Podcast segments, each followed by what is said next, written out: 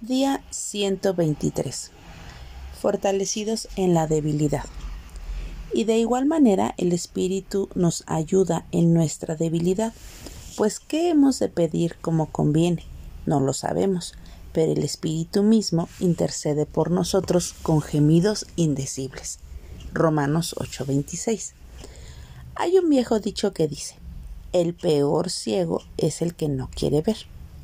Muchas veces no nos damos cuenta de lo que tenemos a nuestro alrededor. Piensa por un momento en lo que tiene que suceder para que un día pase.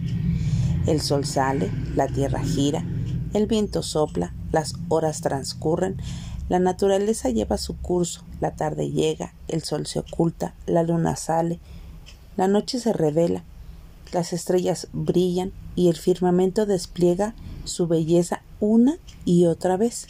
Y todo esto en solo 24 horas. Eso sucede cada día, aun sin que tú y yo seamos conscientes de ello. Algunas veces podemos sentirnos abrumados por las situaciones. Nos sentimos presionados y sin fuerza. No sabemos cómo vamos a salir adelante. Vivimos en un mundo lleno de fechas de vencimiento y recompensas inmediatas. En este ambiente volátil no estamos solos ni desamparados. El Espíritu nos ayuda en nuestra debilidad. El Espíritu de Dios mora en nosotros.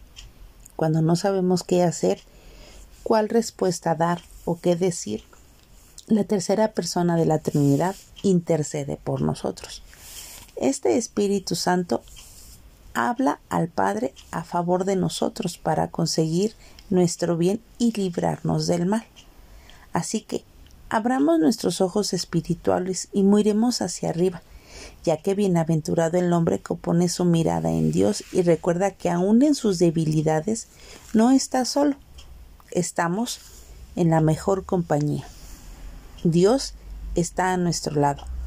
Así que hoy aprendamos a recibir su ayuda, busquemos su rostro, Deleitémonos en saber que Él conoce nuestras luchas y que está trabajando a nuestro favor y que tiene planes de paz para nuestro gozo y para nuestra vida. Así que, ¿por qué hoy no le damos gracias al Espíritu Santo que vive en nosotros y que siempre nos ayuda en nuestras debilidades?